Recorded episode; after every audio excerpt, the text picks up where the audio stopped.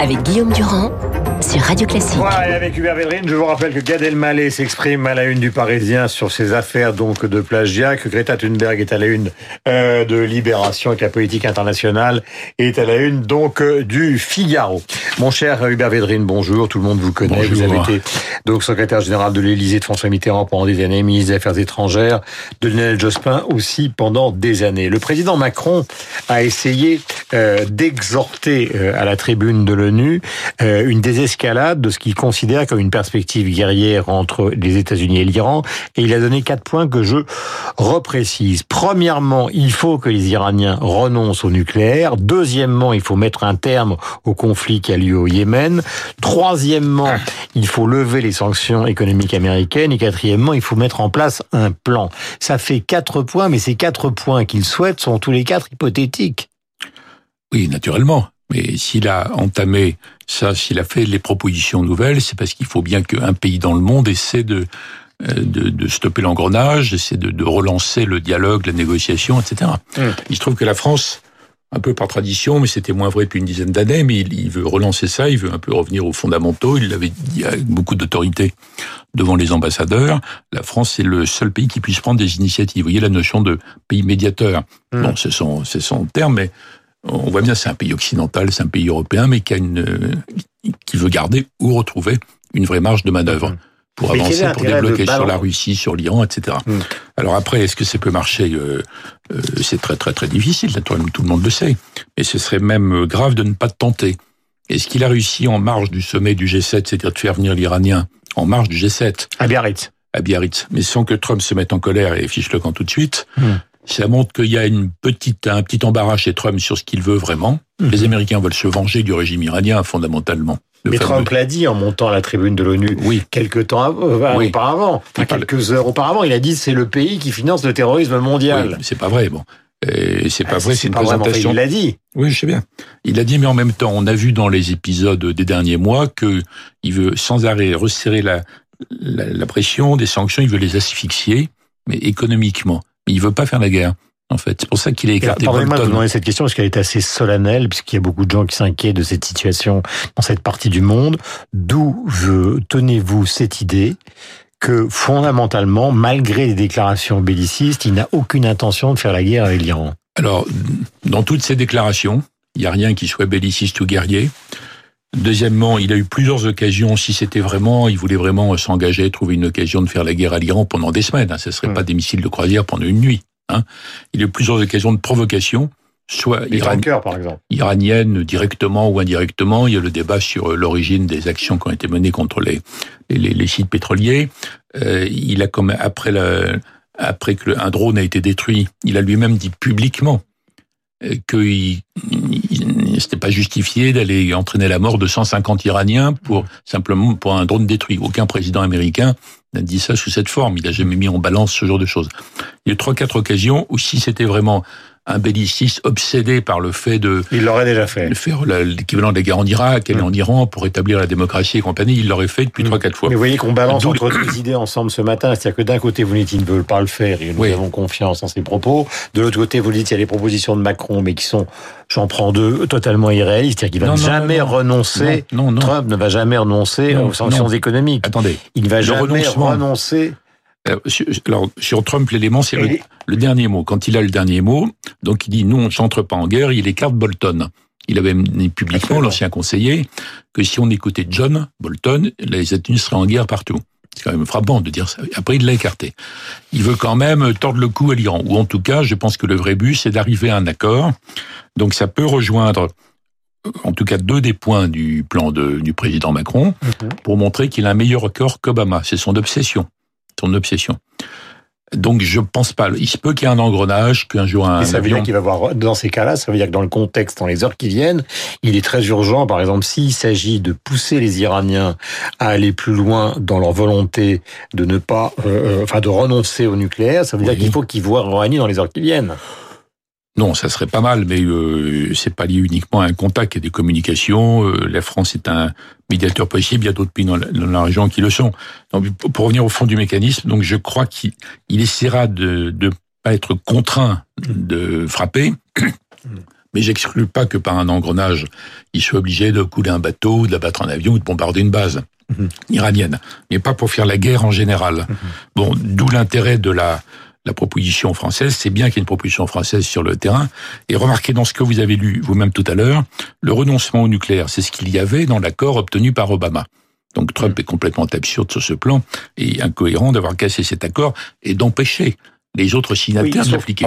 Ça, c'est le premier point. sauf que Trump dit que ça, c'est un, c'est un verbatim, mais dans la réalité, il n'y a pas de renoncement réel. Que le contrôle est, peu efficace. Non, non, ils disent pas ça. Non, non.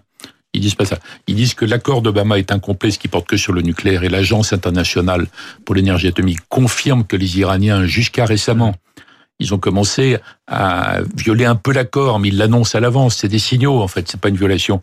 Mais si, en ce qui concerne l'enrichissement, sortir de la crise au Yémen, trouver une solution, ça concerne aussi l'Arabie. Hmm. Donc l'élément majeur, l'éléphant dans la pièce, l'élément majeur dans le plan, et qui est pas dit comme ça. Vous croyez à cette médiation française Je ne crois pas. Je pense qu'elle est indispensable, qu'elle est légitime, qu'elle est utile, qu'elle est nécessaire, et que la France retrouve un, un, rôle vraiment important et positif sur ce sujet, sur la Russie comme sur d'autres. Il va falloir obtenir des résultats. Il s'agit pas, par Il faut essayer. Il faut essayer. Ce n'est pas fautif de ne pas obtenir des résultats si tout est bloqué. Mais au moins, il y a un pays qui va se tenter. Et attendez, je termine. Plan de sécurité régionale. Hmm. En général, dans la rhétorique des Occidentaux, même de la France jusqu'ici, on dit il faut qu'en plus du renoncement nucléaire, les Iraniens renoncent à leur programme de missiles. Hmm. Et les Iraniens disent mais on a envahi de pays entourés de pays hostiles qui ont tous des missiles. Bon, parler de sécurité régionale, ça veut dire un, un processus de réflexion sur ce que pourrait être une conférence sur la sécurité régionale dans la région, donc avec l'Arabie. Mmh. Et c'est là où on retrouve l'intérêt qu'a la France, et donc euh, aujourd'hui le président Macron, de parler à tout le monde, y compris à l'Arabie.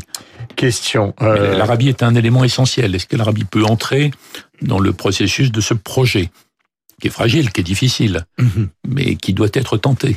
Nous sommes donc euh, à l'ONU. Euh, nous avons un président de la République qui parle de ces sujets importants, qui sont ceux de la sécurité dans le monde, qui parle du rapport du GIEC, les océans, qui en même temps téléphone pour qu'on euh, on fasse sauter une niche fiscale qui devait sauter, que le projet doit sauter, qui est un président qui en même temps répond à des questions des journalistes sur l'immigration. Donc il y a quelque chose qui est une question qui, qui vous est posée directement, vous connaissez bien les mécanismes du pouvoir.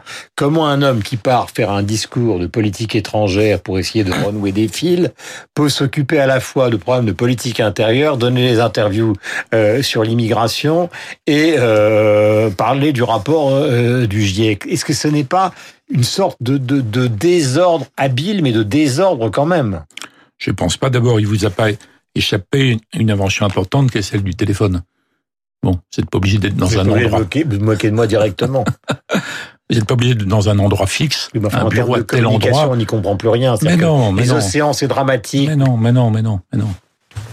Bon, les dirigeants sont pas obligés de s'occuper que de questions intérieures quand ils sont dans leur pays et que, que de questions extérieures quand ils sont ailleurs. non, mais je suis d'accord avec vous, mais est-ce que, que, ça ne veut pas simplement pas dire... je... Ford, vous savez qu'ils ne pouvaient pas faire deux, même chose, deux choses en même temps. Je reformule ma question pour qu'elle soit plus claire. Est-ce que ça ne veut pas dire que finalement c'est lui qui fait tout et ça pose le problème de l'organisation des gens le président, Le président euh, français est toujours l'arbitre final. Donc finalement, est-ce qu'on soutient ce projet, oui ou non? Une majorité qui peut hésiter, puis à un moment donné, le président euh, tranche. Il fait son métier, il continue.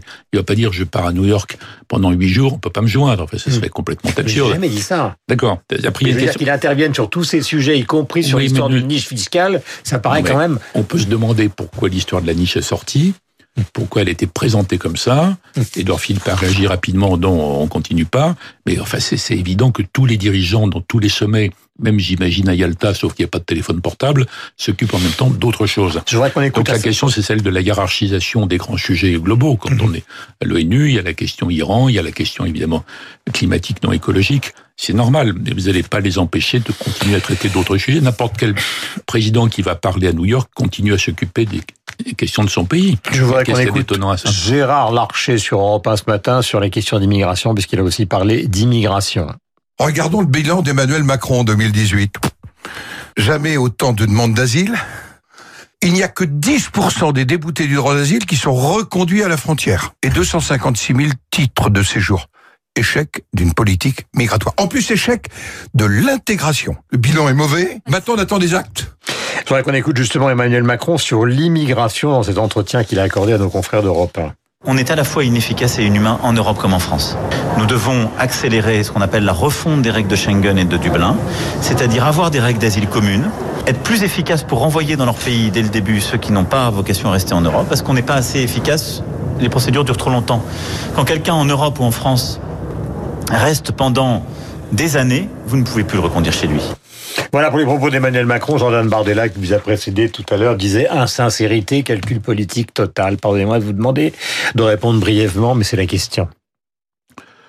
Euh, je pense que euh, le président, comme les forces politiques, euh, indépendamment des, des, conflits ridicules sur c'est de la faute de qui, depuis quand, etc., prennent conscience du fait qu'il y a un vrai problème il y a un vrai problème de flux migratoires qui concerne, là on parle de l'Europe, mais hmm. ça concerne le Nigeria, la Côte d'Ivoire, l'Afrique du Sud, l'Australie, le Canada, etc. Bon, il y a un vrai problème qu'il faut aller vers une régulation des flux.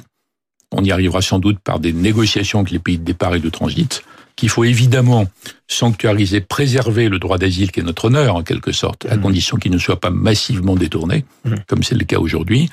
Et après, cette euh, remarque générale sur laquelle, à mon avis, tous les pays d'Europe devraient pouvoir se mettre d'accord dans un Schengen reconstitué, il y a des tas de problèmes techniques particuliers. Est-ce qu'il y a abus sur l'aide médicale? Il y a un, on verra. Il y a évidemment des abus, mais on ne connaît pas la, la proportion.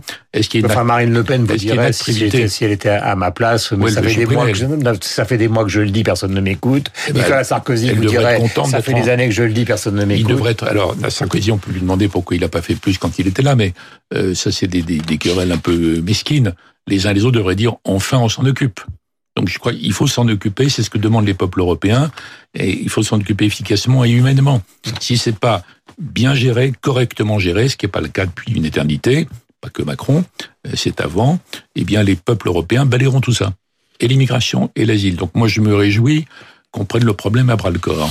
Il est 8h56, vous êtes sur l'antenne de Radio Classique. À pile 9h, vous aurez le journal ainsi que la météo et la bourse. On retrouvera avec bonheur Franck Ferrand dans un instant pour son nouveau programme. Merci Hubert d'être venu ce matin sur l'antenne de Radio Classique. C'était important.